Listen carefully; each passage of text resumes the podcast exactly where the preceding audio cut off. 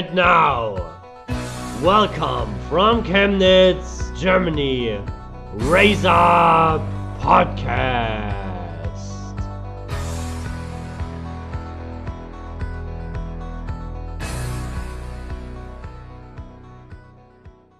Hallo und herzlich willkommen zur siebten Folge Race Up Podcast. Ähm, ich bin wieder euer Host, ich bin Dominik und ich bin froh, dass er mir trotz des gestrigen Herzkaspers zugeschaltet ist. Hier ist Coach Tobi, moin. Hallo, ja, ich zitter immer noch am ganzen Körper, aber ein kleines bisschen habe ich mich beruhigt. ah, sehr gut, sehr gut. Naja, das ist logisch. Also ich muss auch sagen, ich habe gezittert und ich bin durchs Haus gelaufen und ja, hier. Aber dazu kommen wir später. Ähm, kurzer, kurzer Laufplan, was wir heute so machen wollen. Wir wollen kurz ähm, ein paar Wechsel in der BBL anschneiden ähm, was da so passiert ist. Da habe ich mich ein bisschen kundig gemacht. Dann wollen wir in den internationalen Basketball gehen. Tobi wird uns da ein bisschen was über die Euroleague und die NBA erzählen. Ähm, dann schauen wir ganz kurz und knapp rein in den BBL-Spieltag. Wer hat gespielt, wer hat gewonnen und wer hat verloren. Und dann reden wir natürlich über ein mega geiles Spiel. Niners gegen Bayern München, Basketball. Ähm, super interessant. Ähm, wir haben uns extra vorher ausgemacht, dass wir nicht miteinander reden, damit ihr hier mitkriegt, wie wir über so ein geiles Spiel reden. Und ähm, als letztes kommt dann die Beta-Vorhersage, wo wir ein schönes Resümee ziehen über die letzte Woche, wo ich mich natürlich sehr freue. Ähm, und ja, ich denke, können wir anfangen mit der Wechselbörse. Ne? Hm, was ist denn da so passiert? Also ich war ja, ich muss ja auch sagen, bei dem Niners-Spiel äh, war ich ja gleich überrascht, weil, jetzt sag du's. Weil? Malte gefehlt hat? Auch. Aber weil ich muss sagen, einer, mein, einer meiner Lieblingsspieler und du hast ihn äh, die beste Nachverpflichtung in der Niners-Geschichte, glaube ich, mal genannt in der Folge. Ja. Hat, hat gefehlt. In Folge 6. Hm. Hat gefehlt. Und ähm, wird die Niners auch verlassen? Hat die Niners schon verlassen? Ähm, ist in Venedig schon gelistet, wurde dort gesichtet, hat den Medizincheck unserer Meinung nach schon, oder unseres Wissens nach schon bestanden.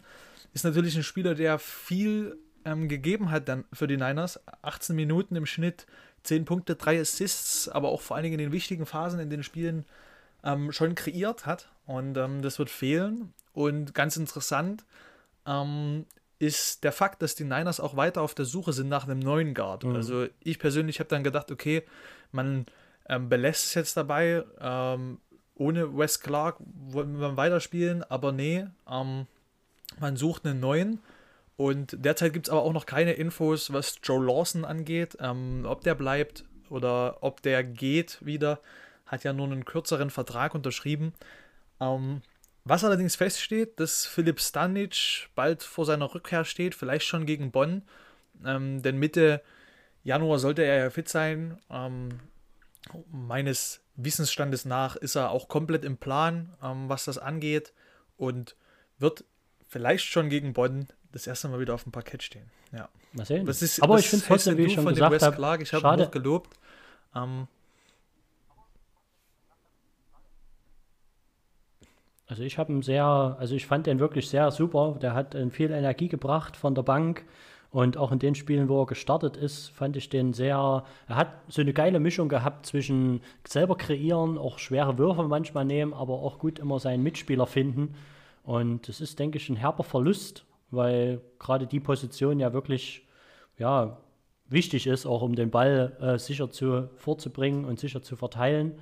Aber ich denke, wie gesagt, er ist schon, er ist schon zweimal in Italien gewesen und ist zu Venedig gewechselt. Ich habe mich da mal ein bisschen informiert. Die stehen auf Platz 5 in der äh, italienischen ersten Liga. Also er hat quasi auch schon Erfahrungen da in Italien gehabt und ja, es war glaube ich, auch so abzusehen. Er ist ja nach Chemnitz gekommen, weil so meines Wissens nach keine anderen Optionen es gerade gab oder keine besseren. Und wie gesagt, in seinem Vertrag stand das sicherlich drin, dass wenn sich eine bessere Option ergibt, er dann äh, gehen wird. Hm. Ist schade. Genau, hatte, hm. hatte eine Ausstiegsklausel, hast du recht. Genau. Ähm, Im Vertrag. Ja, und ähm, da gehen wir mal weiter. Ähm, was vor allen Dingen so in den Regionen passiert ist, wo wir, also die Niners, stehen. Ähm, da habe ich mal ein bisschen nachgeforscht. Ähm, da hat zum Beispiel Göttingen den Vertrag aufgelöst ähm, mit Galen Robinson. Ähm, Forward, meines Wissens nach. Und ähm, der hat 19 Minuten gespielt im Schnitt, hat sieben Punkte gemacht. Ähm, hat gegen uns in 29 Minuten meines Wissens nach äh, vier Punkte gemacht, war also da nicht so stark. Ähm, genau, den Vertrag haben sie aufgelöst. Dann wechselt ein deutscher Spieler von Gießen nach Hamburg. Ähm, Johannes Richter ist das. Ähm, bei dem war es ganz interessant, der hat erst selber nach für die, also um die Vertragsauflösung gebeten und dann ähm, in Hamburg unterschrieben. Äh, auch ein interessanter Werdegang dort, das so zu machen. Dann ähm, hat Gießen sofort nachgelegt und hat Chad Brown verpflichtet, noch einen neuen Center. Ähm, das habe ich eigentlich nur mit aufgeschrieben, weil der Gießener Coach zuvor gesagt hatte, dass er eigentlich noch einen Shooting Guard sucht ähm, und er dort eine Verpflichtung braucht. Und trotz alledem haben sie sich auf der Center-Position verpflichtet. Und dann können wir gleich zum nächsten ähm, großen Spieler in Gießen, ähm, was sich vor wenigen Minuten bewahrheitet hat. Das Gerücht, ähm, John Bryant ist wieder zurück in der BBL, hatte jetzt mhm. einige Einsätze in Paderborn, wurde dort, glaube ich, auch, war in der Wahl vom Spieler des Monats mit inbegriffen. Ähm, in der Pro A kommt jetzt wieder nach Gießen, also ein zweiter Center. Und das kann einen dann doch schon sehr wundern, wenn Sportdirektor und Trainer sagen, wir brauchen Shooting Guard und verpflichten dann zwei Center. Ähm, ja, interessant, was man da ähm, unter Shooting Guard versteht, glaube ich. Ähm, ja, und dann kommen wir noch kurz zum MBC, denn die holen Benedikt Turodic zurück. Ähm, der hat letzte Saison schon mal für MBC gespielt und spielt in den nächsten Spielen auch, also bis Sommer auch, hat noch eine Option für eine weitere Saison. Und dafür lassen sie aber AJ Brodeur, keine Ahnung, ob ich das richtig ausgesprochen habe, ähm, gehen. Der hat in 22 Minuten im Schnitt sieben Punkte geliefert und vier Rebounds. Ist auch ein Center gewesen. Ja, also all das sind jetzt nicht die kompletten Überflieger, ähm, aber das waren so die kurz kompakten Wechsel, die so in unserer Tabellenregion geschehen sind. Ähm, und dann leite ich mal über zum internationalen Basketball, denn eine deiner großen Wettervorhersagen war, dass JJ Barea äh, in die Euroleague wechselt. Und ich wollte nur ganz kurz fragen, weil ich mich da nicht kund gemacht habe, ist das passiert und was ist sonst so im internationalen Basketball passiert?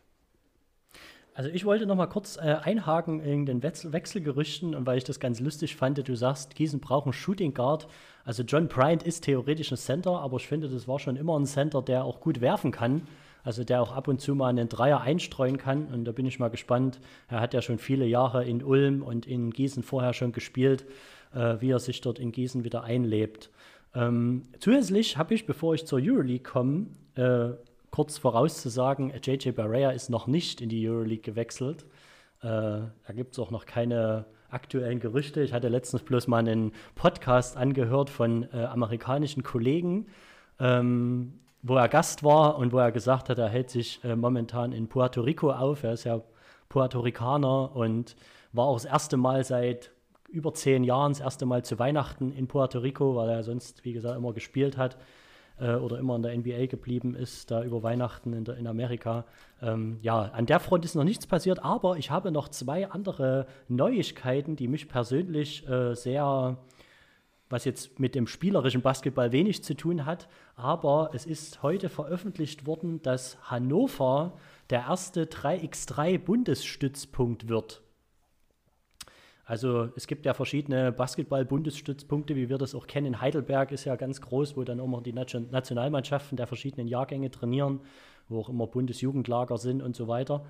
Ähm, und es ist verkündet worden, weil mich das 3x3-Thema auch sehr beschäftigt, schon seit vielen Jahren und seitdem das so äh, ja, auf der Welt bekannt geworden ist, ist es aber in Deutschland relativ ja, stiefmütterlich betrachtet worden. Es wird immer besser in den letzten Jahren ja, auf jeden Fall haben sie da einen guten Schritt gemacht, dass auch die Kaderathleten und die Nationalmannschaften im 3x3-Bereich dort perfekte Bedingungen haben und hoffentlich dann sich qualifizieren, weil ja die 3x3 äh, des Basketballs auch 2021 bei den Olympischen Spielen dabei ist. Äh, und eine weitere Sache habe okay. ich. Ja. Eine weitere Sache habe ich noch, die, ich- die Markern, die, die, die, warte kurz, die, die Markern Arena in Dresden äh, heißt nicht mehr Markern Arena ab äh, 2021, weil der äh, Sponsorvertrag oder der Namensgebervertrag ausgelaufen ist und ist jetzt in die Hand der Stadt übergegangen. Das fand ich noch eine ganz interessante News. Stark, stark, stark informiert. Ähm, und weil du das gerade mit dem 3x3 angesprochen hast, würde ich ganz schnell ähm, eine kleine Werbepause quasi reinhauen. Und zwar ähm, hat der BVS diese Woche auch einen 3x3 Coach, einen Ste ein Stellenangebot ausgeschrieben und ähm, alle C-Trainer, B-Trainer oder A-Trainer da draußen, die derzeit keinen Job haben, auf Minijob-Basis meines Wissens nach, ähm, wird derzeit ein ähm, Jugend ähm, Trainer gesucht für 3x3 für das Land Sa Bundesland Sachsen. Ähm, er soll ähm, unter anderem Lehrgänge leiten und das Ganze auch organisieren können. Das ist quasi der erste, so ein kleiner Auswahltrainer für 3x3. Ich denke, das ist auch gut, dass Sachsen da vorangeht. Ähm, ich glaube, das liegt vor allen Dingen an Christian Meixner, der 3x3 auch sehr ähm, schätzt und es weiterbringen will im Bundesland. Und deswegen, genau, alle C-Trainer da draußen, falls ihr keinen Job habt ähm, oder keinen Minijob noch sucht, bewerbt euch dort ähm, und bringt unseren 3x3-Sport weiter nach vorne. Gut, ähm, von 3x3 gehen wir wieder zu 5 gegen 5 und zwar auf dem höchsten europäischen Niveau. Ähm, ähm, was ist da passiert? Sagen wir es mal so. Ähm, also ich muss ja sagen, in unserer letzten Folge habe ich ja gesagt, dass äh, Alba Berlin als nächstes Spiel, das Spiel, oder hatten wir so die Vorausschau gesagt, dass die als nächstes gegen Maccabi Tel Aviv spielen.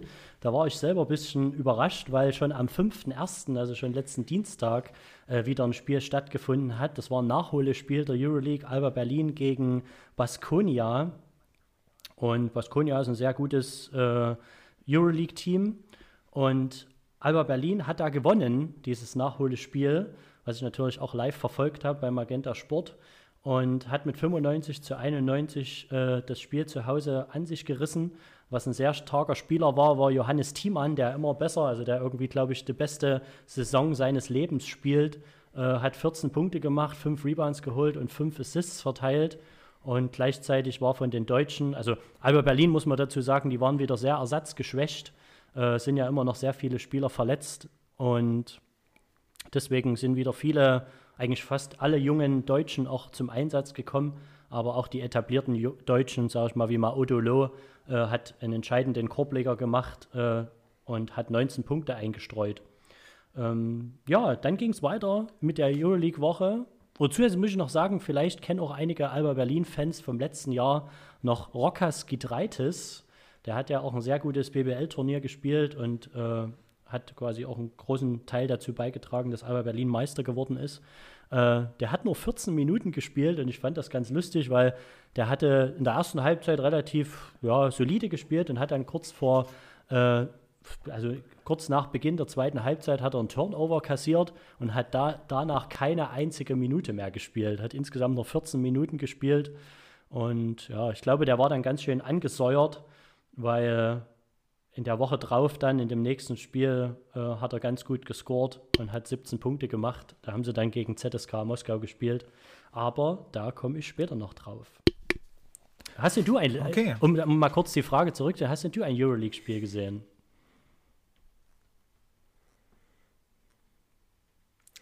Diese Woche ähm, leider gar nicht, wenn ich ehrlich bin. Ähm, Mhm. es ging ja die Schule wieder los und ähm, da hatte ich tatsächlich ein bisschen zu tun, Facharbeit, dies, das. Ähm, und ja, da habe ich mir, musste ich mir lieber oder musste ich mir einen Film anschauen ähm, in, für die Schule und habe dann tatsächlich ein paar Spiele weniger gesehen. Ähm, das hat mich aber davon nicht abgehalten, mich heute sehr stark auf den Podcast vorzubereiten. Ähm, und deswegen weiß ich, wie die Spiele ausgegangen sind, ähm, aber habe sie leider nicht gesehen. Okay. Aber ich gehe mal weiter, äh, weil wie gesagt, Alba Berlin, die haben dann in der Woche noch gegen Maccabi Tel Aviv gespielt. Und Maccabi Tel Aviv ist ja wirklich auch ein gestandenes Euroleague-Team, hat auch schon die Euroleague gewonnen, das war schon einige Jahre her, und hat äh, vier ehemalige NBA-Spieler, äh, wo drei von den Vieren so um die 100 Spiele ungefähr gemacht haben. Ich weiß nicht, manchen kenn, manche kennen vielleicht Dragan Bender, ich weiß nicht, ob dir das was sagt, oder Ante Cisic. Nee? Nee. Ah, schade. nee. Ja, es, waren, es waren so ein bisschen, sag ich mal, ja, hintere Rollenspieler, nicht ganz so wichtige Rollenspieler bei den NBA-Teams, aber sie haben schon ihre Minuten bekommen. Aber ein ganz interessanter Spieler ist Amri Caspi, das ist auch ein gebürtiger Israeli. Äh, der hat über 600 NBA-Spiele gemacht, unter anderem bei den Golden State Warriors, aber auch bei den Sacramento Kings. Und ähm, ja, der hat ein super Spiel gemacht und hat Maccabi da unter anderem mit zum Sieg geführt aber Berlin hatte nicht wirklich die Chance, sind immer mal wieder rangekommen, aber haben am Ende 85 zu 73 verloren. Und ja, zum Beispiel bei Maccabi war ein Spieler, der heißt Tyler Dorsey, auch ein ehemaliger NBA-Spieler, der hat fünf von sieben Dreier getroffen. Also Alba Berlin war da ganz schön, ja, wurde ganz schön abgeschossen. Ist jetzt nicht so eine ganz hohe, hohe Niederlage geworden, aber trotzdem hat Maccabi deutlich besser getroffen. Und ja, das Spiel war trotzdem, ja, war interessant, aber Alba Berlin war eben dadurch, dass sie auch schon am zwei Tage vorher ein Spiel hatten, äh, einfach müde. Ja, dann hat der FC Bayern am Freitag letzte Woche gegen Olympiakos Piraeus gespielt, äh, Mannschaft aus Griechenland, Athen, und hat da ganz knapp verloren. Und hast du da, auch wenn du die bestimmt nicht das Spiel anguckst, hast, hast du da die irgendwelche Stats gelesen?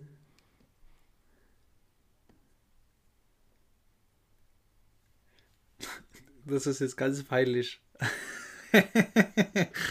Gar nichts gelesen. Ich, ich weiß ja, ich, ich muss, bin ja ehrlich. Also, ähm, ich weiß ja immer, dass du mich Anfang der Woche ähm, über alles informierst, was so ähm, im, in der Euroleague passiert ist. Ich schaue halt wirklich ähm, ganz selten Spiele und wenn ich Spiele schaue, dann bin ich eher der Alba-Verfechter ähm, mhm. und schaue dann weniger FC Bayern Basketball.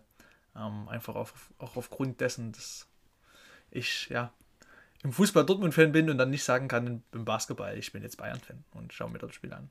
Aber ich dachte, Andrea Trinkeri ist einer ist der internationale Gedanke. Absolut. Da bin ich auch absolut, ne, also an den lasse ich nichts dran, aber der Lieblingstrainer ist halt leider bei der falschen Mannschaft. Verstehe. Ja, wie gesagt, der FC Bayern München hat dort in der letzten Sekunde, sage ich jetzt mal, oder in den letzten Minuten das Spiel aus der Hand gegeben. Aber was ich hinaus wollte, war zum Beispiel DJ Sealy, über den wir auch schon mal geredet hatten. Äh, ja, du wolltest was sagen? Ist das, ist das das Spiel gewesen, wo Paul Zipser den, am Ende ähm, den Wurf vergeben hat und die Euroleague danach gesagt hat, dass es faul war? Richtig. Eine absolute Frechheit. Hast du, hast du die Szene gesehen? Entschuldigung. Ich habe die Szene, ja, jetzt weiß ich wieder. Ja, ich habe die Szene gesehen, aber wie kann man denn als Liga, da könnte ich ja wieder kurz eskalieren, äh, wie kann man denn als Liga sagen, das war ein Foul und dann aber sagen, naja, naja, das ist jetzt zu spät, wir können da nichts mehr ändern, also du hast verloren, aber es war ein Foul. Ähm, mhm. ja, ist so. Dann sage ich doch lieber nichts, weil so stehen die Schiedsrichter da, dumm da. Das gegnerische Team steht dumm da, weil sie verloren, äh, gewonnen haben, obwohl es eigentlich schon Foul war. Mhm. Und die Bayern denken sich, Alter, wollt ihr mich verarschen? Also, das, das, das ist halt ein, ein, kein cleverer Schachzug, meines Meinung nach. Aber jetzt darfst du wieder. Ich kann mich auch ehrlich gesagt, die, die Szene habe, also ich habe es auch als faul gesehen und ich bin mir gerade gar nicht sicher, ob die Schiedsrichter das dann noch mit ihrem Instant Replay Videobeweis dann äh, sich angeguckt haben oder ob sie es einfach so stehen gelassen haben, da bin ich mir jetzt gerade gar nicht sicher. Aber wie gesagt, was ich hinaus wollte, ist DJ Sealy, der ja auch nachverpflichtet wurde äh, vom FC Bayern, der hat 26 Punkte gemacht, drei Rebounds, drei Assists und hat sieben von acht Dreiern getroffen. Und ich finde, das ist schon, ja, kann sich sehen lassen. Hatte Wurftraining mit mir. Der, den neuen, den neuen, mit der neuen Wurfmaschine. ja, ja. Nee, aber auf jeden Fall hat der FC Bayern da ganz, ganz knapp verloren. Und äh, auf der Gegenseite, äh, ich habe immer einen Spieler mehr rausgesucht, der mir auf der Gegenseite besonders gut gefallen hat, äh, ist ein griechischer Spieler, Kostas Lukas, hat die letzten Jahre bei Fenerbahce Istanbul gespielt, ist aber jetzt wieder nach Griechenland zurückgewechselt. Äh, ist für mich immer so, wie ich mag, äh, First Pass Point Guard, hat trotzdem 24 Punkte gemacht, aber zusätzlich noch sieben Assists und drei Rebounds. Ja, und deswegen, äh, Olympiakos ist auf jeden Fall in demselben äh, in derselben Range wie FC Bayern München. Und ich denke, da in Zukunft, wenn der FC Bayern weiterhin da oben stehen muss, müssen sie solche Spiele gewinnen. Ähm, genau. Dann wischte ich aber nochmal zwei Spiele rauskristallisieren, die nicht mit äh, deutscher Mannschaftsbeteiligung waren, aber mit deutscher Spielerbeteiligung, weil ja zum Beispiel auch äh, Danilo Bartel vom FC Bayern München dieses Jahr nach Fenerbahce Istanbul gewechselt ist. Und Fenerbahce ist ja so ein bisschen, das hatten wir auch schon mal in der Folge beredet, ein bisschen schlecht in die Saison gestartet und hat äh, ja, viele Spiele knapp verloren auch, hat einen neuen Trainer, haben viele neue Spieler und haben aber jetzt gegen Roter Stern Belgrad gewonnen. Und Roter Stern Belgrad hatte zum Beispiel auch kürzlich, kürzlich erst ihren Trainer gewechselt. Da ist der ehemalige Alba Berlin-Coach Sascha Obradovic äh, gefeuert worden und der ehemalige Bayern-Coach Dejan Radonic wurde nachverpflichtet. Und ja, ich glaube sogar das erste Spiel haben sie gewonnen, wo der neu an der Seitenlinie stand. Aber jetzt haben sie ganz knapp gegen den FC Bar, äh, gegen den gegen Fenerbahce Istanbul verloren. 73, 71 und Danilo Bartel hat solide 10 Punkte gemacht, äh, drei Rebounds geholt, ein Assist verteilt. Man muss immer dazu sagen, in der Euroleague ist, haben die eben die meisten Spieler immer relativ durchschnittliche Stats. Wenn man jetzt vergleicht in der NBA, da sind 10 Punkte nix. Aber wenn du 10 Punkte in einem Euroleague-Spiel deinem Team schenkst, dann hast du schon einen guten Job gemacht. Und ja, aktuell steht Fenerbahce bei 8 Siegen, 10 Niederlagen auf Platz 13. Ich denke, die werden noch ein Stück weiter hochkommen. Genau. Und dann noch als letztes, ein Spiel habe ich mir noch rausgesucht, äh, was ich sehr spannend fand, Real Madrid gegen äh, Mailand. Mailand ist so ein bisschen ein Team, was sehr, ja, sind beides Teams, die sehr oben, weit oben mitspielen. Und Mailand hat aber zum Beispiel auch Spieler wie Karl Heinz oder Kyle Heinz, der ja schon in Bamberg gespielt hat in Deutschland. Und zum Beispiel auch einen Spieler wie Sergio Rodriguez, ein sehr bekannter spanischer Nationalspieler, der gegen sein Ex-Team gespielt hat, der quasi bei Real Madrid schon mal gespielt hat. Und der hat, äh, bei dem Spiel hat auf jeden Fall Milan gewonnen, Mailand hat gewonnen, 80, 76. Und Sergio Rodriguez hat in 14 Minuten 17 Punkte gemacht. Fand ich eine ganz schön starke Leistung. Und auf der Gegenseite bei Real Madrid, was ja auch ein Team ist, was sehr tief ist und sehr gespickt mit äh, internationalen und auch spanischen Topstars, die haben den Spieler in ihren Reihen, äh, Eddie Tavares, sagt ihr das was? Nee. Gar nicht. Oh. Also Sergio Rodriguez äh, sagt mir was. Mhm. Ähm, den kenne ich eigentlich nur in Real, bei Real Madrid, aber ähm, diesen wunderschönen Namen, den du mir gerade genannt hast, sagt mir nichts. Eddie Tavares ist bekannt, weil er ist äh, Sergeant SWAT, nennt man ihn im Fachjargon, weil er ist 2,21 Meter groß und blockt eigentlich jeden Wurf weg. Und ich habe ihn in dem Spiel einfach nur herauskristallisiert, weil er hatte einen, äh, wie nennt man das, Players Efficiency Rating von 27 was ja schon relativ gut ist. Äh, weil er hat, er hat 14 Punkte gemacht, 7 Rebounds, 2 Assists, 2 Steals und 3 Blocks. Und finde schon ganz. War bestimmt mit seinem, mit seinem Blockwert unter dem Durchschnitt bei ihm. Also von, von seinem Durchschnitt war er bestimmt weit unten. Ich weiß gar nicht, was der Durchschnitt ist, aber ich fand so diese, ja, diese Stats, wenn man in jeder Kategorie so ein paar, äh, paar Striche hat, finde ich immer ganz cool. Ganz cool. Genau. Das war so ein bisschen der, der Roundup zur Euroleague. Stark. Und dann, Und dann kommt die NBA, oder? Möchtest du was zur NBA sagen? Genau, bei der NBA ist, äh, wie ich das schon in den letzten Folgen immer gesagt habe, äh, Saisonspiele, Saisonspiele sind immer etwas, naja, langweilig und momentan werden auch sehr viele Spiele, gerade jetzt, heute, äh, aktuell Montag, eigentlich einige Spiele abgesagt, die äh, wegen Co äh, Corona-Infektionen. Und wen es zum Beispiel auch erwischt hat, ist unser Nationalspieler Maxi Kleber. Der fällt jetzt höchstwahrscheinlich erst mal zehn Tage aus. Äh, es sind auch drei weitere Spieler von den Dallas Mavericks, die äh, auf, positiv auf, auf Corona getestet wurden. Und ja, unter anderem fallen auch zum Beispiel jetzt die Nachtspiele aus. Miami gegen Boston, Boston gegen Chicago, dann den, Wo die, den Tag drauf und äh, New Orleans Pelicans gegen die Dallas Mavericks, alles Spiele, die abgesagt wurden. Aber, aber es gab ja auch hm? es gab ja aber auch ein Spiel, was mit nur sieben Spielern bestritten wurde. Also das hat das hat mir sehr oder habe hab ich überall gelesen, mhm. ähm, dass dort Doc Rivers mit seinen Philadelphia 76ers ähm, nur sieben Spieler hatte. Mhm. und dabei aber ähm, auf viele seiner Stars verzichten musste. Und die trotzdem ähm, ein gutes Spiel gemacht haben gegen die Denver Nuggets. Mhm. Ähm, gar nicht so hoch verloren haben. Ähm, aber ganz interessant, was halt Doc Rivers am Ende dazu sagt. Ähm, oder nach dem Spiel. Er sagt, ähm, fünf oder vier meiner, meiner Spieler haben heute 40 Minuten gespielt, spielen übermorgen 40 Minuten und spielen ähm, in vier Tagen wieder 40 Minuten. Das kann auf lange Sicht nicht gesund sein und ich mache mir da Sorgen. Und ich glaube, da hat er absolut recht. Ähm, und deswegen finde ich es jetzt auch gut, dass halt mal Spiele abgesagt werden. Ich denke, das ist im, im, im Sinne der Spieler. Ähm, und das ist besser so. Auch wenn das natürlich bitter ist für die ganzen Teams und für die Fans. Ähm, aber ich denke, die Fans haben es lieber, wenn ihre Spieler gesund sind ähm, und nicht irgendwie äh, irgendwelche Muskelprobleme oder Verletzungen haben ähm, dann am Ende der Saison. Was mich aber am meisten gewundert hat, ist, weil ich jetzt im Nachhinein da noch gelesen habe, äh, dass die NBA in ihrem Health and Safety Protokoll oder wie man das auch mehr nennt, was die da jetzt erstellt haben, bevor die Saison losging, eigentlich gesagt haben, dass ein NBA-Team das Spiel absagen darf, wenn sie nicht mindestens acht Spieler zur Verfügung haben. Und das ist jetzt im Nachhinein dann quasi noch laut geworden, dass, wie du das schon richtig gesagt hast, am Ende es nur sieben Spieler waren und eigentlich hätte das Spiel auch abgesagt werden müssen. Das fand ich jetzt ein kleines bisschen. Er hatte, glaube ich, auch noch, ein, er hatte noch einen achten da.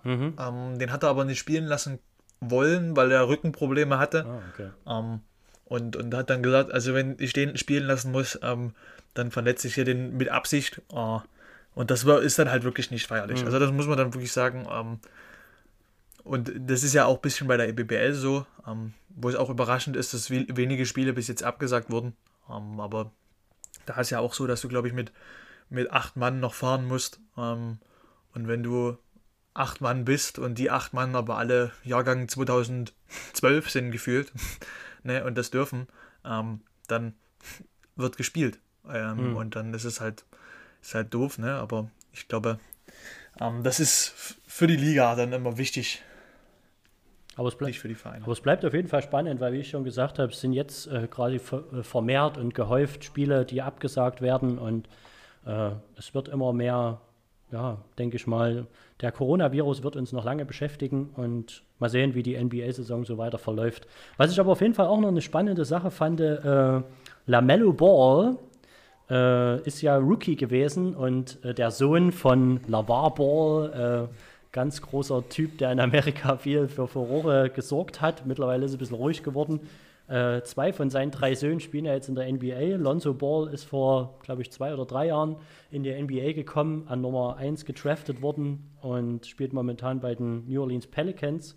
Und LaMelo Ball hat es aber geschafft, äh, als jüngster Profi ein Triple-Double zu erreichen und ist erst der fünfte Spieler, der in seiner Rookie-Saison quasi ein Triple-Double erreicht. Und was ich aber eine ganz lustige, interessante Sache fand, er hat ja äh, absichtlich nach der Highschool ist er nicht ans College gewechselt und hat ja schon zu seiner Highschool-Zeit äh, teilweise in Europa bei einem litauischen Team gespielt und ist dann nach seiner Highschool-Zeit nach Australien gewechselt und hat dort äh, in Australien in der NBL, NBL gespielt und hat dort auch schon den Rekord aufgestellt, als jüngster Spieler äh, ein Triple-Double geschafft zu haben. Er ist quasi, die Amerikaner, die mögen das ja so ein bisschen herausragende äh, Sachen. Er ist der Erste von dem und dem, er ist der Erste von dem und dem. Und er ist quasi der erste Spieler und jüngste Spieler, der in beiden dieser Ligen äh, ein Triple-Double erreicht hat. Ja. Aber war es nicht auch so, dass ähm, die Familie insgesamt die erste Familie war, die drei Söhne ähm, in der oder vier insgesamt in der NBA hatte und ähm, aber jetzt vor kurzem der dritte Sohn ähm, wieder rausgeflogen ist, war das so? Ja, ja, also es sind, es sind nur drei Brüder, ähm, also vier sind es nicht. Der, der, vierte, der vierte Basketballer ist quasi der Vater, der ja äh, sogar Genau, das meinte ich, ja. der sogar Gerüchte äh, gestreut hat, dass er besser ist als Michael Jordan und Michael Jordan zu einem 1 gegen 1 herausfordert und so weiter. Ähm, aber du hast recht, eigentlich äh, am Anfang der Saison waren alle drei Brüder bei einem NBA-Team unter Vertrag. Äh, der mittlere Bruder, wo ich jetzt gerade den, der heißt der La Angelo, glaube ich, Ball, äh, war bei den Detroit Pistons unter Vertrag und ist aber da äh, entlassen worden, hat aber jetzt einen neuen Vertrag schon in der G-League, äh, was ja immer diese Farmteams von NBA-Teams sind, unterschrieben. Äh, quasi so ein Spieler, der sich dort in der, in der G-League warm hält, äh, wenn es quasi mal wieder ein NBA-Team anklopft. Ja, hm. abschließend habe ich aber noch eine interessante Sache. LeBron James und Carmelo Anthony äh, wollen sich höchstwahrscheinlich zusammenschließen und ein WNBA-Team kaufen, weil die Atlanta Dreams, das ist ein WNBA-Team, äh, stehen zum Verkauf. Und LeBron James persönlich und Carmelo Anthony hatte da auch Interesse, wollen sich irgendwie in so einer äh, ja, Gruppe von Investoren zusammenschließen, um vielleicht Eigentümer eines WNBA-Teams zu sein. Cool, coole Geschichte. Fand ich ganz interessant. Ist ja, ist ja nicht, sind ja nicht die ersten, die Teams kaufen, beziehungsweise ähm, Investoren sind. Siehe Dennis Schröder. Mhm. Und wir kommen, wieder sensationeller Übergang. Ähm, wir kommen von der NBA zur BBL und ähm, da der Tobi schon astrein das NBA ähm, Intro übersprungen hat, möchte ich euch natürlich nicht das BBL-Intro vorenthalten. Let's start.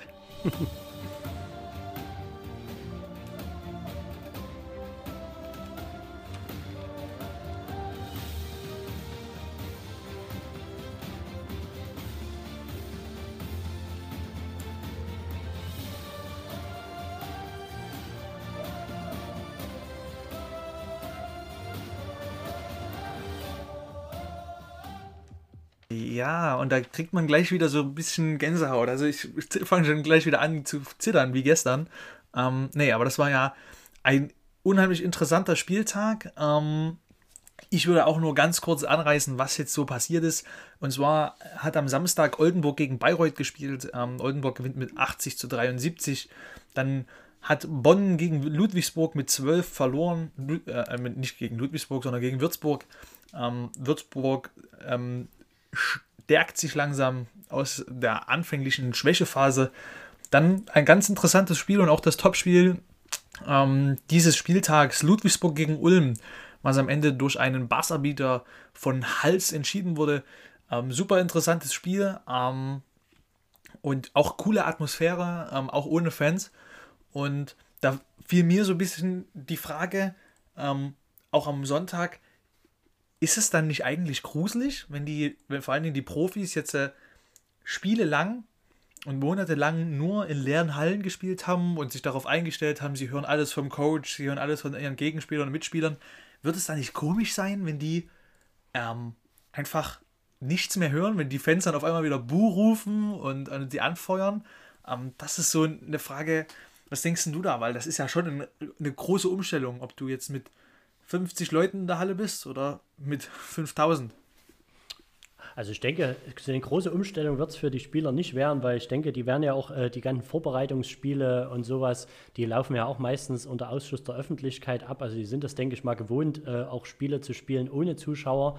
Aber so dieses, ich denke, die gewöhnen sich da relativ schnell wieder dran, genauso wie wir als Fans, wie wir das schon mal äh, besprochen hatten, äh, dass das auch mittlerweile sehr naja, ungewohnt ist, wenn man Highlights sieht aus der vergangenen Saison, wo eben Fans da sind und dass man sich mittlerweile schon so sehr daran gewöhnt hat, äh, dass die Spiele eben, ja, dass man sich rein auf das Basketballerische konzentriert am Fernsehen und gar nicht so darauf achtet, ob dort äh, Zuschauer äh, Stimmen im Hintergrund zu hören sind. Aber ich denke, wenn es wieder erlaubt ist, was ja, naja, noch ein bisschen in, in, in weite äh, Zukunft rückt, also ich denke vor Dezember, äh, März, April wird das, denke ich mal, nicht passieren ähm, ja, aber ich denke, die gewöhnen sich dann auch wieder schnell dran und freuen sich, wieder vor Fans zu spielen. Das denke ich auch, ja. Ähm, dann gab es noch ein weiteres Spiel, Frankfurt gegen Göttingen. Ähm, Frankfurt gewinnt mit 18 Punkten gegen Göttingen, relativ klar das Spiel. Dann hat Berlin gegen Gießen gespielt, da hat man eigentlich auch einen ähm, Endstand erwartet, der relativ hoch ausfällt. Das war nicht der Fall. Ähm, Berlin verliert nur mit 10, äh, gewinnt, Entschuldigung, gewinnt nur mit 10 Punkten gegen Gießen, 92 zu 82. Und dann gewinnt Hamburg relativ klar gegen die Kreisheim Merlins mit 17 Punkten. Ähm, du hast die erste Hälfte gesehen, hast du mir gesagt. Ähm, was konntest du da so aus den ersten 20 Minuten so rausnehmen? Also ich fand es extrem krass, dass das ja auch als Topspiel generiert wurde, weil ja, oder besser gesagt Topspiel deswegen, weil es beide äh, sehr ja, überraschend in die Saison gestartet sind und beide sehr gut, äh, ja, gut in die Saison gestartet sind. Aber ich muss sagen, äh, Hamburg hat so eine krasse Defense gespielt. Also die haben wirklich ja teilweise fast immer Presse gespielt und haben den Einwurf schon schwer gemacht. Und es ist ja auch so ein bisschen die Stärke herauskristallisiert worden vor dem Spiel, dass äh, Pedro Kayes ja so ein Defense-Coach ist und sehr viel auf Defense legt und Kreilsheim eher so die Offense-Mannschaft ist. Und das hat man total gemerkt und das hat man eigentlich bis zur Halbzeit. Ich, ich fand es dann eben einfach nur, weil ja, es war nicht so die Begeisterung da. Ich hatte vorher das Niners-Spiel angeguckt, da hat man ja nur für die Niners mitgefiebert. Und bei dem Spiel habe ich jetzt, ja, das ist so dahin geplätschert und äh, war relativ dominant von, von Hamburg. Und ja, deswegen habe ich dann die zweite Halbzeit nicht mehr angeguckt. Aber Hamburg war deutlich überlegen, fand ich so spielerisch. Ja, ja. Und wenn man dann, natürlich gehen wir jetzt gleich so auf das, auf das eigentliche Topspiel des Wochenends. Ähm, aber nee, wenn man sich das mal so anschaut, auch das Ergebnis am Ende der Niners oder beziehungsweise von Bayern München, merkt man schon relativ früh in der Saison, dass die großen Teams müde werden. Also wenn man sieht, wie Alba gespielt hat, ähm, natürlich auch mit, mit, mit, mit wenigen Leuten, ähm, aber die, die, die großen Teams, Ludwigsburg, ähm, Oldenburg, Berlin, Bayern, die werden langsam müde, die werden langsam träge und solche Teams wie Würzburg, Gießen die, und auch wir, ähm, also die Niners, da merkt man langsam, okay, da, da, da, läuft, da läuft's. Ne? Wir haben langsam einen Rhythmus ähm, und ich finde, da merkt man schon einen leichten, leichten Trend. Ähm, finde das weiter spannend zu beobachten, denn man muss ja auch sagen, äh, die Saison ist ja noch lange nicht zu Ende und ähm, die wichtigen Spiele werden ja erst noch kommen. Ähm, und deswegen finde ich das schon interessant zu sehen, ähm, vor allen Dingen, was die großen Teams ähm, wie Alba, Bayern, Ludwigsburg und Oldenburg da so machen. Ähm, und dann schauen wir mal drauf, was die, was die Bayern so gemacht haben. Ähm, nämlich im Spiel gegen die Niners zu Hause. Ähm, ja, ein unfassbares Spiel, ein, ein Spiel, was ich, mit dem ich niemals so gerechnet hätte. Ich hatte ja gesagt, ähm, meine Wettervorhersage war ja, dass sie mit 13 verlieren, die Niners. Ähm, da habe ich ja auch gesagt, sie halten lange mit und, und äh, verlieren dann irgendwann den roten Faden und kommen nicht mehr hinterher. Ähm, du hattest gesagt, die Niners machen 20 Turnover, beziehungsweise mehr. Ähm, und nur mit einer Beta-Vorhersage, was dieses Spiel angeht, ähm, lag ich relativ nah dran. Und zwar, dass Andrea Trincheri oder Rodrigo Pastore fast rausfliegen. Ähm, Andrea Trincheri war hart am Arbeiten. Ich habe ihn vorher extra nochmal angerufen und an der Halbzeit und da hat das hat er extra gemacht. Äh, hat er noch einen TV bekommen, ähm, hat aber nicht gereicht zum Rausschmiss aus der Halle. Nee, aber ein unfassbares Spiel ähm, und einfach nur wow. Also ich würde jetzt mal ganz schnell auf die Zahlen eingehen. Ähm, die Bayern werfen 33% ihrer Dreier, das ist relativ wenig für sie. Ähm, 47% ähm, aus dem Zwei-Punkt-Bereich, äh, holen 26 Defensiv-Rebounds, 16 Offensiv-Rebounds, die waren dort super stark, ähm, vor allen Dingen in, in, in Persona von Reynolds, der dort unser Brett wirklich abgeräumt hat ohne Ende. Ähm, ob es Rebounds waren oder ob es Block waren, also Blocks waren, das war unfassbar. Ähm, und dann ist aber eine Zahl, die mich in gewisser Art und Weise stolz gemacht hat. Ähm, erstmal bei der, auf der bayerischen Seite 14 Turnover. Ähm, die vor allen Dingen auch aufgrund unserer Defense war. Also die haben Bälle weggeschmissen, weil wir gut verteidigt haben. Ähm, da komme ich, glaube ich, später nochmal dazu. Wir haben nur 10 Turnover, also die Hälfte von denen, die du predicted hast. haben sehr gut auf den Ball aufgepasst. Ähm, haben zwischenzeitlich mit 8 Punkten geführt. Äh, haben wenig dumme Fouls gemacht. Ich denke, Fouls ist dann auch gleich nochmal ein Thema, ähm, wenn wir die letzten Minuten des Spiels analysieren. Und ganz interessant ist eigentlich, dass wir zwei Viertel in diesem Spiel gewinnen. Ähm, und das zweite und das dritte Viertel halt gewinnen. Einmal mit drei Punkten und einmal mit sechs Punkten. Ähm, reicht dann am Ende leider nicht. Und da schauen wir ganz kurz, bevor ich Tobi natürlich noch auch noch zu Wort kommen lasse, ähm, zu den Personal Stats. Ähm, Nick Weiler-Bepp, ähm, der hat sich ja schon in den letzten Spielen so ein bisschen herauskristallisiert als der konstanteste Spieler dort bei den Bayern. Ähm, der immer wieder übernimmt, auch wenn auch gegen Alba schon stark gespielt. Ähm, macht ein Double-Double mit 19 Punkten, 10 Rebounds, ähm, spielt stark, trifft wichtige Dreier in dem Spiel. Ähm, dann natürlich, von dem ich gerade gesprochen habe, ähm, Jalen Reynolds, insgesamt 8 Rebounds, ich glaube 8 davon an unserem Brett. ähm, und 12 Punkte. Der spielt auch nur 20 Minuten. Nick Waller-Bepp 35 dagegen. Ähm, ja, und dann Paul Zipser, ähm, wie er gerufen wird von Flaggador, äh, von Flaggadori, sage ich, von Andrea Trincheri, ist ja Pauli. Das hört man ständig. Pauli, Pauli, Pauli, Pauli, Pauli, Pauli, Pauli, Pauli. Ähm, ja, und dann kann man noch mal ganz kurz bei uns drauf schauen. Ähm, Terrell Harris, der wieder ein gutes Spiel macht, 25 Minuten Spiel, 13 Punkte macht, 7 Rebounds, 5 Assists, diesmal nur 2 Turnover. Ähm, ein Virgil Matthews, eine absolute Legende, was der für einen Dreier getroffen hat. Auch ein ganz kurioses Ding, 5 Punkte, 2 Rebounds, 2 Assists. Ähm, dann durfte Luis Ficke spielen, 3 Minuten, hat es wenig gemacht, aber halt ähm, gespielt. Äh, auch ein Dominik Johnson durfte ran, 5 Minuten hat der gekriegt. Dann ein Niklas Wimberg, der einfach mal einen ähm, eigenen 9-0-Lauf ähm, nach der Halbzeit startet und dort Trinkeri wirklich zum Eskalieren bringt, ähm, wie es wenige Spieler in der BBL schaffen eigentlich. Ähm, ja, und dann ein Spieler, der mir besonders leid tut, weil ich ihn eigentlich sehr sympathisiere. Ähm, Joseph Lawson, äh, 9 Punkte, 3 Rebounds. Ähm, hätte, hätten 12 werden können. Hätten auch 11 werden können. äh, ja, und Markus Fronten, der wichtige Dinge gemacht hat, aber auch einen ganz wichtigen Korbleger verlegt hat. Äh, das war unheimlich ärgerlich und auch einmal ganz sinnlos zum Korb zieht. Jonas Richter, der sich mittlerweile wirklich bei seinen 9, äh, 8, 9, 10, 11 Punkten einpegelt.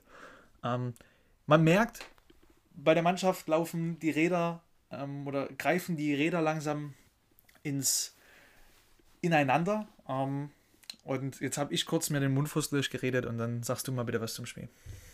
Also ich muss sagen, ich habe das, ich, ich will mal das Spiel von hinten aufrollen, weil du es gerade angesprochen hast, dass Joe Lawson ähm, ja jetzt ein bisschen, sag ich mal, unterperformt hat, hat am Ende nur 16 Minuten auch gespielt. Ähm, gerade die entscheidende Szene am Ende bin ich immer so ein Freund, es sind nur noch drei Sekunden natürlich, aber warum ist immer so viele Leute oder viele Spieler im modernen Basketball wollen dann immer diesen, diesen Hero-Dreier werfen? So dieses Ding, wo der Ball dann noch in der Luft ist, die Sirene vielleicht schon ertönt und dann fällt der Ball rein. Klar sind drei Sekunden nicht viel Zeit, aber drei Sekunden in dieser Szene, wo man gesehen hat, er war völlig frei an der Dreierlinie, aber der, der äh, Zug zum Korb war auch völlig frei. Und da vielleicht zwei, drei Schritte weiter reinzugehen, vielleicht sogar den Korbleger zu forcieren, den reinzumachen und gefault zu werden oder vielleicht einen sicheren, etwas sichereren Mitteldistanzwurf zu treffen, ja, hätte ich persönlich als bessere Entscheidung gefunden. Am Ende muss ich trotzdem sagen, es war riesen Respekt an die Jungs und riesen, also ich bin recht stolz auf die Jungs, was sie dort gegen so eine, sage ich mal, Top-Euroleague-Team ja mittlerweile abgeliefert haben. Man muss immer zum Verhältnis sagen, äh, Bayern haben neun ausländische Spieler, da mussten wieder drei aussetzen. Und es äh, sind noch einige verletzt, zum Beispiel den vorhin angesprochenen DJ Sealy, der hat gar nicht gespielt. Ähm, und den Jason Reynolds zum Beispiel, der äh, normalerweise in der BBL ja auch nur 16 Minuten im Schnitt kriegt, das habe ich mal in einem, in einem Spiel, glaube ich, vorher irgendwie wurde mir wurde es gesagt, äh, hat jetzt schon ein paar Minuten mehr gespielt und wie du schon gesagt hast, die, der hat Rebounds geholt und am Brett dominiert, da konnte keiner so richtig äh, dagegenhalten. Aber ich fand es schön, dass sie, wie gesagt, nur 10 Turnover gemacht haben und ja, dass auch Niklas Wimberg 100% Dreierquote, also die drei Dreier am Stück, mega und, und ich, wie gesagt, ich habe am Ende da gesessen, habe gezittert und es wäre, glaube ich, Deutschlands größte Basketballüberraschung gewesen, äh, in dieser Saison, wenn die Niners das geschafft haben. Und ich habe auch so, wie das Spiel losging und in der ersten Halbzeit ein bisschen dahin geplätschert ist, habe ich immer so gedacht, ja, wenn die Niners das alles so um die 10 Punkte Rückstand halten, ist das eine super Leistung. Also da kannst du ja, ja. super nach Hause fahren. Definitiv. Und am Ende, zweite Halbzeit geht los. Niklas Wimberg trifft drei Dreier. Andrea Trincheri muss eine Auszeit nehmen. Und seitdem hat ja Chemnitz dann, wie du schon sagst, zwei Viertel gewonnen und bis kurz vorm Ende äh, geführt. Und, aber dann Pauli sicher von der Drei äh, Freiwurflinie, netzt die zwei Würfe mhm. ein. Und das war auch wieder so eine entscheidende das, Situation, wo man sicherlich äh, cleverer hätte handeln können und äh, schon viel eher faulen müssen, weil ja Chemnitz äh, alle fünf Mannschaftsfouls noch zu geben hatte. Und ja, aber daraus lernt man und das wird man dann sicherlich bei einem Spiel gegen gleichwertigere Gegner, äh, die im selben Tabellenfeld stehen, äh, ja, denke ich, nicht mehr machen. Ja, also bevor ich ähm, jetzt anfangen mit Reden, möchte ich natürlich sagen, dass ich genauso gedacht habe wie du, dass, wenn du mit 10 Punkten da rausgehst, ähm, keine Klatsche kassierst und, und alles ist gut und du hast dein Gesicht gewahrt, dann kannst du zufrieden sein. Und ich hatte mich eigentlich dahingesetzt, ich bin ja sonst ein sehr emotionaler Fan ähm, auf der Couch und stehe auf und rast aus und meine Mom hat zu mir gesagt, hier, es läuft auf Sport 1. Ähm, das heißt, wenn du ausrastest, musst du oben schauen. Mhm. Und ich habe gesagt, nee, heute nicht. Das, das gegen Bayern, das wird ein klares Ding. Da kann ich einfach nur mal zuschauen und gucken und ein bisschen lernen. Ne? Ähm, und das ist natürlich unfassbar, wenn man dann sieht, okay, es ist machbar, dann fiebert man natürlich schon mit und auf einmal passiert es dann halt, dann ist man wieder emotional und hier und ah, und, hm, warum funktioniert das nicht? Ähm, und deswegen, ich bin super stolz auf die Mannschaft, was sie gemacht hat, ähm, wie sie taktisch gespielt hat. Ich würde das mal von vorne bis zum ähm, Aufrollen. Ähm, hatten am Anfang sofort geführt durch ein super Play, was Rodrigo immer gleich am Anfang spielen lässt, ähm, mit einem Eliup-Dank versucht zumindest immer.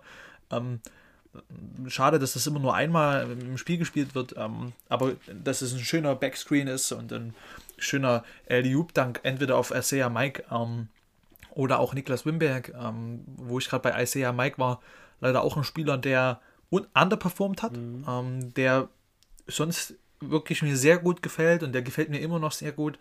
Ähm, hat aber leider dieses Mal gar nicht seine, seine Händchen gefunden für drei auch, ähm, wo er ja eigentlich einer der besten Spieler mit ist.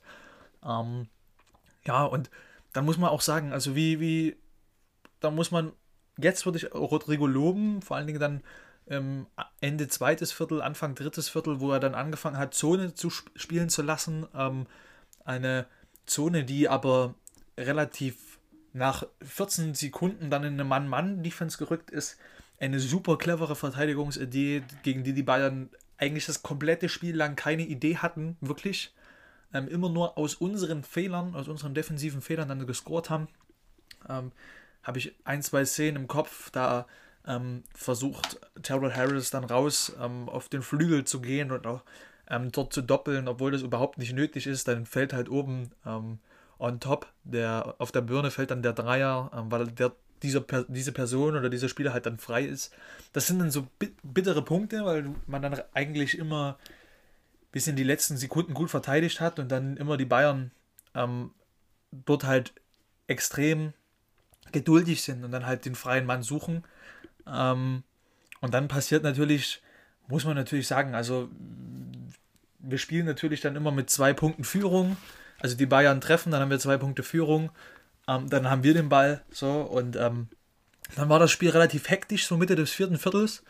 Ähm, da haben wir uns leider ein bisschen anstecken lassen, haben schnell ähm, Würfe genommen, haben die leider nicht getroffen, ähm, waren dann auch ein bisschen hastig, haben zwar keine Bälle weggeworfen, aber trotzdem ähm, keine cleveren, geduldigen Abschlüsse gespielt. Ähm, und das, was ich ja eigentlich vorher gesagt hatte in der letzten Folge, war ja auch, dass man gegen die Bayern schnell spielen muss.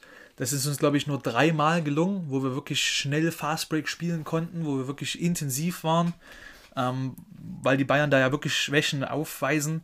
Und sonst haben wir trotzdem relativ gut im Halbfeld gescored. Ähm, und was ich eigentlich sagen wollte, war dann halt mit dem vierten Viertels hat dann Markus Thornton übernommen, hat viel kreiert, ähm, wichtige Dreier auch getroffen, wo man glücklich sein muss, dass sie überhaupt gefallen sind. Weil wenn die in dem Moment nicht fallen, dann reden wir hier nicht über einen Punkt Niederlage ganz am Ende, sondern da reden wir darüber, dass halt Mitte des vierten Viertels wir es abgeschenkt haben.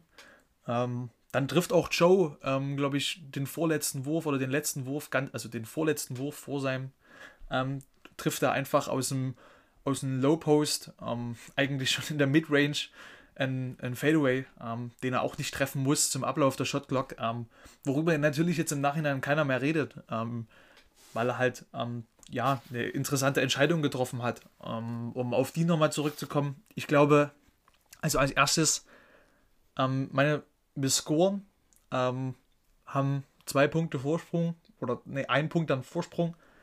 Ähm, und Flaccadori kann relativ frei mit Gegenspieler ähm, oder äh, läuft mit Gegenspieler ähm, über die Mittellinie. Und darüber muss man natürlich dann sprechen, wenn man vier Teamfouls noch zu geben hat vor den Freiwürfen und dort nicht fault, ähm, ist das, hat das, glaube ich, nichts mit den Spielern zu tun, sondern dann ist das eine, eine Coaching-Entscheidung. Du hast dort eigentlich in deinem Playbook, wenn da steht, du hast noch vier Teamfouls zu geben, bei einem Punkt Rückstand, ähm, ist normalerweise für jeden die logische Schlussfolgerung, dass man da fault. Ähm, warum auch immer hat man das nicht getan, hat das dann zum dümmsten Zeitpunkt überhaupt gemacht, meiner Meinung nach. Also Paul Zipser hätte den sicherlich nicht getroffen ähm, gegen zwei Mann. Dort halt zu faulen ist nicht besonders clever. Ähm, ist aber halt passiert, keine Frage. Es trifft dann die zwei Freiwürfe. Dann ein System, was wir euch gerne oder beziehungsweise ich ähm, gerne in der Nachbereitung euch nochmal bei Instagram ähm, analysieren würde, damit ihr das mal seht, was Rodrigo da so gemacht hat. Da habe ich ein bisschen gebastelt. Ähm, in der kommenden Woche könnt ihr das mal sehen. Ähm, ganz interessantes System. Äh, egal welcher Spieler den Ball kriegt, das Handoff soll angetäuscht werden. Ähm, das, das steht so fest und das ist auch so drin. Ähm, ich glaube, Joe war dann im Endeffekt ein bisschen überrascht. Einfach auch aufgrund dessen, dass er dann so frei war. Ähm, und Michael Körner hat es einfach sensationell gesagt. Also dem, das, dem ist das Handgelenk in der Mitte dreifach durchgebrochen bei diesem Wurf. Und ähm, ich sehe es auch so. Er hätte zum Korb gehen können. Ähm, er hätte diesen, diesen Korbleger oder den Midrange-Jumper forcieren können. Ähm, bei Joe muss man allerdings sagen, ähm, wenn er dort reingeht, macht er meistens einen Offensivfoul. ähm, dann ist halt die Frage, ja, dann redet alle, alle drüber, warum nimmst du nicht den offenen Wurf? So. Ähm, wie gesagt, es ist ganz bitter. Ähm, und das ist, aber das ist so nach dem Spiel. Also ich war genauso aufgeregt. Wir haben uns ja gegenseitig geschrieben, ähm, was ist los und äh, super aufgeregt. Ich war nur am Zittern, Schweiß gebadet und nach dem Spiel, als ich mich dann relativ entspannt habe, habe ich dann auch gesagt, das ist aber eigentlich die, die Entwicklung, die Entwicklung, die du, die du siehst in, bei den Niners. Ne? Letzte Saison hast du darüber geredet, du hast Ehingen geschlagen und, und, und, du hast hier mal ein Spiel mit 20 gewonnen, du hast Jena geschlagen und hast dich darüber gefreut. Du hast Trier mal nicht mit 20 besiegt, sondern nur mit 4. Da hast du dich drüber geärgert. Und jetzt ärgerst du dich drüber, dass du mit einem Punkt gegen den FC Bayern Basketball, gegen einen der größten Vereine, ähm, ein eine Verein mit dem größten Potenzial in Europa, glaube ich, ähm, verlierst. Und ich denke, das ist bitter. Und ich bin trotzdem der Meinung, dass man solche wackelnden, wackelnden Giganten schlagen kann und sollte, wenn man da unten auch bestehen will. Aber das darüber also ich möchte da eigentlich auch gar nicht sagen, das ist ein Pflichtsieg, weil das ist es nicht. Das ist einfach, wenn du vor dem FC Bayern München stehst und ich glaube, da hätte jeder, der den letzten Wurf nimmt, einfach einen Mittelhandbruch. Ähm, wenn du, da geht das definitiv durch den Kopf. Ähm, du triffst, du wirfst jetzt den Dreier und, und du hast die Chance, den FC Bayern München damit zu schlagen, bist der Hero ähm, für den Monat, stehst in jeder Zeitung in Sachsen und Ne? Das, das geht ja durch den Kopf und das hast du auch bei Joe gesehen, der ist sofort raus und hat einfach nur getrunken. Er hat nicht die Halle verlassen, hat getrunken und hat dann abgeklatscht, aber also, ich glaube, Joe ist auch einer, der nimmt das ein bisschen mit. Ich hoffe, der kommt im nächsten Spiel gegen Bonn richtig raus, dankt ein, zwei Dinger rein und, und kommt zurück. Sonst super Spiel. Ähm, großes Lob an alle, die gespielt haben. Äh, und ja, war geil. War einfach geil zu sehen, wie man in der Audi, im Audi Dome spielt. Ähm, wie, wie Trink, Andrea Trinkeri wegen des eigenen Home-Teams einfach so ausrastet. Und, und das war einfach schön. Und einfach auch zu sehen, wie die Spieler die ganze Zeit, dann beende ich hier meinen Monolog, die, die Spieler die ganze Zeit so drei Minuten vor Schluss die ganze Zeit hochgeguckt haben auf die Anzeigetafel und alle mit offenem Mund und auch Rodrigo und die, die stehen alle da und denken sich, Alter, Alter, was ist hier los? Wir führen gerade mit sieben. Wir führen mit sieben, wir führen mit acht, wir führen mit elf. Warum führen wir so hoch? Das hat, glaube ich, keiner geplant gehabt und das ist einfach, einfach schön zu sehen und das gönne ich den, den Jungs auch. Ähm, und dann noch ganz kurz anzuschließen, ähm, schade, dass es Malte nicht miterlebt hat live, ähm, aber ich glaube, der hat, wenn es passiert ist, ein, was viel Schöneres erlebt. und zwar wurde, also unsere Information ist, dass das wurde ähm, wir wissen es aber noch nicht ganz. Ähm, der Malte zum ersten Mal Vater und da gehen natürlich die Glückwünsche raus. Ähm, und genau, einfach, da, geht, da ist es viel wichtiger, ähm, sowas mitzuerleben, anstatt den FC Bayern die Lederhosen auszuziehen. Es war wirklich, also von dir, da hätten wir eine ganz äh, separate Special-Folge machen können, glaube ich, zu diesem Niners-Spiel gegen FC Bayern München mit taktischer Analyse, mit jeden Spielern einzeln äh, zerlegen, zerklüften und äh, ja, also ich finde, du hast es schon gut zusammengefasst. Man merkt, dass du auch da wirklich voll dabei warst und dass das für dich auch wirklich eine, eine Riesenfreude war, dieses Spiel zu sehen. Aber ich muss trotzdem sagen, es war auch ein riesen Aushängeschild, wie wir das immer schon so gesagt haben. Spiele, die im deutschen äh, Free TV laufen auf Sport 1, sind ja, also sind ja schon immer Spiele, werden da rausgefiltert, die eigentlich guten Charakter zeigen und wo man, wo wirklich auch der Fan oder der, der, ja, der dann sich nicht mehr so viel mit Basketball beschäftigt, da mal Basketball ein bisschen näher gebracht bekommt. Und dass das, wie gesagt, gegen Chemnitz war, und ich denke, es werden auch in Sachsen hier oder im Chemnitzer Raum viele das Spiel angeguckt haben, äh, die sich jetzt kein Magenta Sport geholt haben, weil sie eben sagen, so oft gucke ich mir es doch nicht an. Es war ein riesen Aushängeschild für den Basketball und noch ein größeres Aushängeschild natürlich für den Chemnitzer Basketball, die ja erst aufgestiegen sind. Aber was Negatives muss ich trotzdem noch anbringen, ist, dass mir deswegen habe ich dann auch meinen, meinen doch sehr ja, gut fanden Spieler Wes Clark vermisst, äh, dass eben ein Marcus Thornton zu lange teilweise den Ball gehalten hat. Äh, er hat auch, wenn ich die Statistiken nochmal angucke, nur ein von sechs äh, Dreiern getroffen. Äh, er hat teilweise gute Entscheidungen getroffen, hat auch teilweise Korbleger getroffen, aber wie du schon gesagt hast, manche eben auch nicht. Und hat dann manchmal, wo er hätte vielleicht weiterpassen sollen, äh, eher den Wurf genommen. Aber ich will das jetzt nicht alles äh, zerreden. Es war ein super Spiel. Es war ein schönes Aushängeschild für den Chemnitzer Basketball und die äh, Erfolgskurve zeigt auch bei einer Niederlage oder trotz einer Niederlage nach oben. Ja, und dann schauen wir ganz kurz, bevor wir die, die, ähm, die Folge fast beenden, schauen wir ganz kurz ähm, auf die Tabelle. Ähm, denn das ist immer das, was, was ich gerne sage. Ne? Ähm, das ist Corona und das tut allen weh und hier und da und dort. Ne? Und das, das sehe ich auch absolut ein. Ähm, aber für mich, und das, das, das klingt, das ist auch am Ende so, ähm, zählt nicht, was am ersten Spieltag gewesen ist, wie viele Spieler noch Corona hatten oder so, sondern da zählt die Tabelle.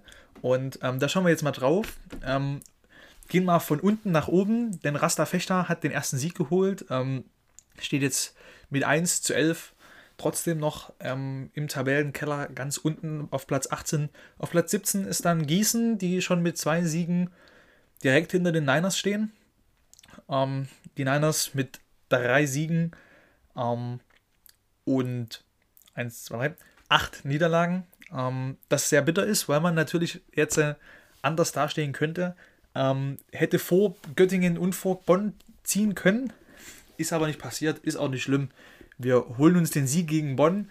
Die stehen nämlich vor Göttingen ähm, auf Platz 14, haben genau die gleiche Sieg und Niederlage, ähm, haben die, genau die gleichen Punkte, sagen wir es mal so. Ähm, dann davor kommt Medi Bayreuth, S. Oliver Baskets Würzburg auf 12. Die Synthetix MBC ähm, auf Platz 11. Braunschweig auf 10. Dann kommt Bamberg auf 12, äh, auf, auf 12, auf 9 und dann gehen wir in die Playoff-Ränge. Ähm, da steht überraschend Frankfurt. Ähm, auf Platz 7 kommt Ulm. Auf Platz 6 kommt Hamburg. Übrigens ein Team, was wir schon geschlagen haben. Ähm, auf Platz 5 auch ein Team, was wir fast geschlagen haben, der FC Bayern Basketball. Ähm, dann kommt Alba auf der 4, Oldenburg auf der 3 und dann wirklich eines der Überraschungsteams, äh, was jetzt doch verloren hat. Ähm, und zwar Greisheim auf der 2 und der Vizemeister der letzten Saison steht auf Platz Nummer 1. Ähm, ja, wenn man sich so die Tabelle anguckt, sieht man, da sind noch so viele Spiele offen. Braunschweig hat erst acht Spiele, Alba hat erst neun. Ähm, die meisten pegeln sich bei zwölf Spielen ein. Aber das ist dann halt wirklich, ja, ähm, schon überraschend. Ähm, das, was ich ganz interessant fand, um das noch kurz abzuschließen, ähm, wir haben jetzt elf Spiele, ähm, haben 924 Punkte insgesamt und also offensive Punkte erzielt. Ähm, und der FC Bayern Basketball hat ein Spiel weniger, aber 865 ähm, Punkte insgesamt. Das heißt, also man, wir sind ein offensiv starkes Team und das haben wir dieses, Jahr, dieses Mal auch wieder unter Beweis gestellt. Ähm, ja, und wenn man sich sonst so die Teams anguckt, ich glaube, nur die ersten drei sind besser, was das Scoring an, angeht. Und Gießen. Gießen ist auch noch besser als wir. Also vier Teams sind nur besser in der Offensive als wir. Ähm, wir sind auch das ähm, beste Dreier-Team, deswegen sollen wir uns nicht verstecken, ähm, sondern Bonn als nächstes weghauen. Ähm, und wenn wir natürlich gerade beim Weghauen sind und bei der Zukunft, möchte ich eine Brücke schlagen und zwar die Better-Vorhersagen. Und hier kommt die Better-Vorhersagen.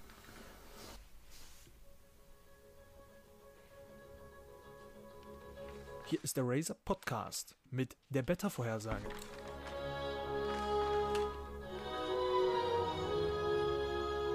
Ja, guten Abend. Mein Name ist Dominik Tittmann und ich begrüße Sie heute hier aus Chemnitz. Wir schalten rüber zu unserem Korrespondenten. Hallo Tobi.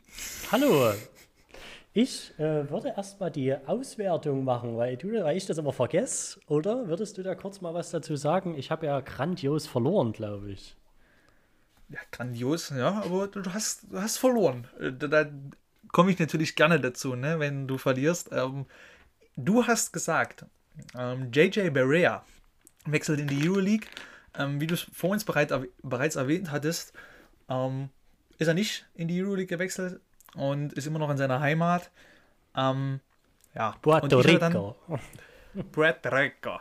Okay. ähm, dann habe ich im Gegensatz gesagt, ähm, die Niners verlieren mit 13. Das ist nicht passiert. Ähm, im Nachhinein weiß ich gar nicht, was besser wäre. Ob wenn du mit 13 verlierst oder mit einem. Keine Ahnung. Ähm, dann hast du gesagt, die Niners machen mehr als 20 oder machen 20 oder mehr Turnover gegen den FC Bayern Basketball. Das war auch nicht der Fall. Deswegen gibt es da einen Daumen runter.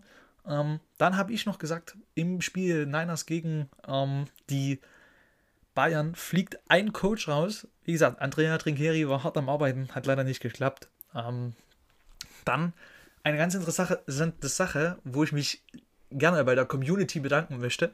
Ähm, und zwar ähm, haben wir eine kleine Umfrage gestartet. Und zwar, lasst ihr eure Weihnachtssachen länger stehen oder nicht? Ähm, und da hat die Mehrheit gesagt, nein, warum?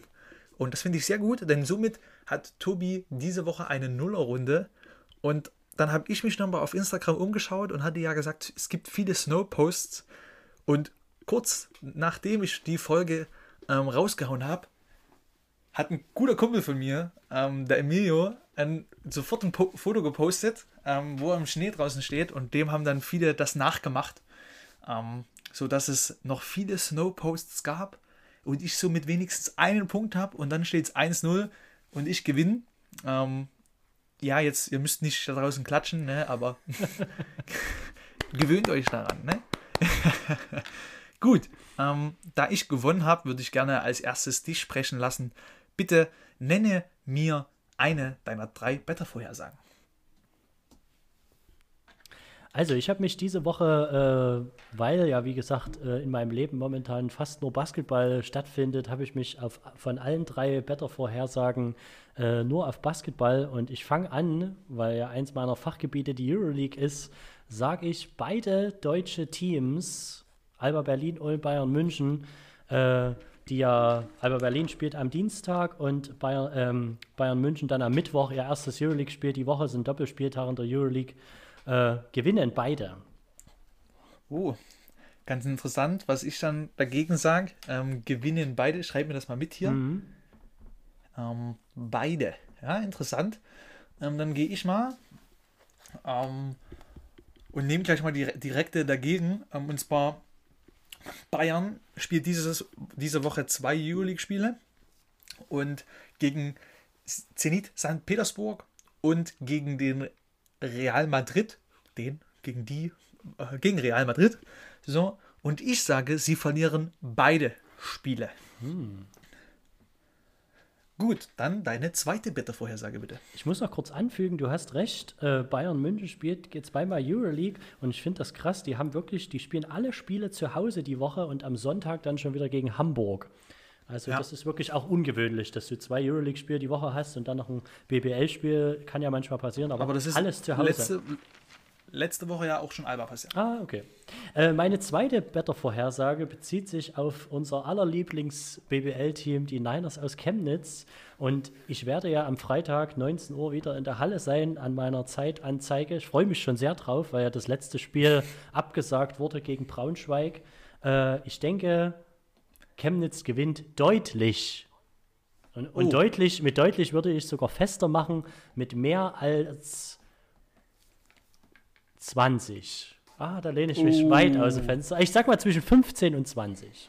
Nee, du hast 20 Nee, ich sag, ich, Plus ich, 20. ich sag's genau, ich muss ganz spezifisch machen zwischen mit 17.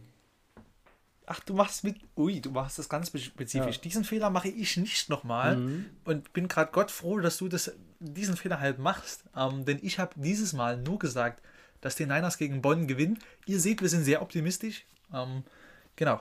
Niners gewinnen gegen Bonn. Ähm, ja, das ist meine, meine Better-Vorhersage Nummer 2. Deine Better-Vorhersage Nummer 3, bitte jetzt. Meine Better-Vorhersage Nummer 3 bezieht sich auf die NBA und äh, es ist zwar ein trauriger Fakt, aber dadurch, dass die Woche ja jetzt schon, schon losgeht mit vielen Spielabsagen, ich denke, die Woche wird weitergehen mit sehr vielen Spielabsagen. Okay. Ähm, ja, das ist ein trauriger Fakt. Das muss man dazu sagen. Ne? Also, ähm, Kann ja nicht nur positive Wettervorhersagen geben. Ne? Das, Wetter, Nö. das Wetter ist ja auch nicht immer Sonnenschein. So. Und ich sage, dass es über der BBL dieses, diese Woche ähm, noch einen, eine starke Sturmflut geben wird. Ähm, und zwar drei Spieler ähm, werden in die BBL wechseln. Das ist meine Better-Vorhersage Nummer drei. Ähm, in der BBL gibt es diese Woche drei Neuzugänge. Ähm, ich denke, unsere Better-Vorhersagen klingen alle drei interessant. Ähm, und wir sind auch schon wieder an einer Stunde oder in einer Stunde angelangt. Es war eine super schöne Folge. Hat mir wieder sehr viel Spaß gemacht, ähm, über Basketball mit euch zu sprechen, mit dir zu sprechen. Ähm, vielen Dank, dass du dir wieder Zeit genommen hast. Ähm, ich wünsche euch ähm, weiterhin alles Gute, bleibt gesund und ähm, hört weiter fleißig Racer Podcast. Und bis dahin, haut rein, stay tuned. Tobi. Und meine abschließenden Worte beziehen sich wirklich auf äh, Aussichten, äh, weil ich das immer jedem Fan, jedem Basketballfan ans Herz legen kann, mehr Euroleague zu schauen. Ihr seht, ich bin wirklich in letzter Zeit sehr großer Euroleague-Fan geworden, die letzten Jahre schon. Und wie ich schon angedeutet habe, Alba Berlin hat diese Woche zwei Spiele, FC Bayern München hat diese Woche zwei Spiele. Alba Berlin spielt gegen äh, Andalu Efes, wo normalerweise Tibor Pleiss spielt. Der ist momentan verletzt oder hatte auch mit Corona zu kämpfen. Er hat im letzten Spiel noch nicht gespielt. Äh, dann spielt Alba Berlin gegen äh, Mailand. FC Bayern München, wie du gesagt hast, gegen Zenit St. Petersburg und dann der FC Bayern München nochmal, was auch ein Topspiel werden kann gegen Real Madrid. Schaut es euch an und äh, ihr seht guten Basketball, ihr werdet es euch werdet's nicht bereuen. Und deswegen allen eine schöne Woche und bis nächste Woche. Ciao, ciao.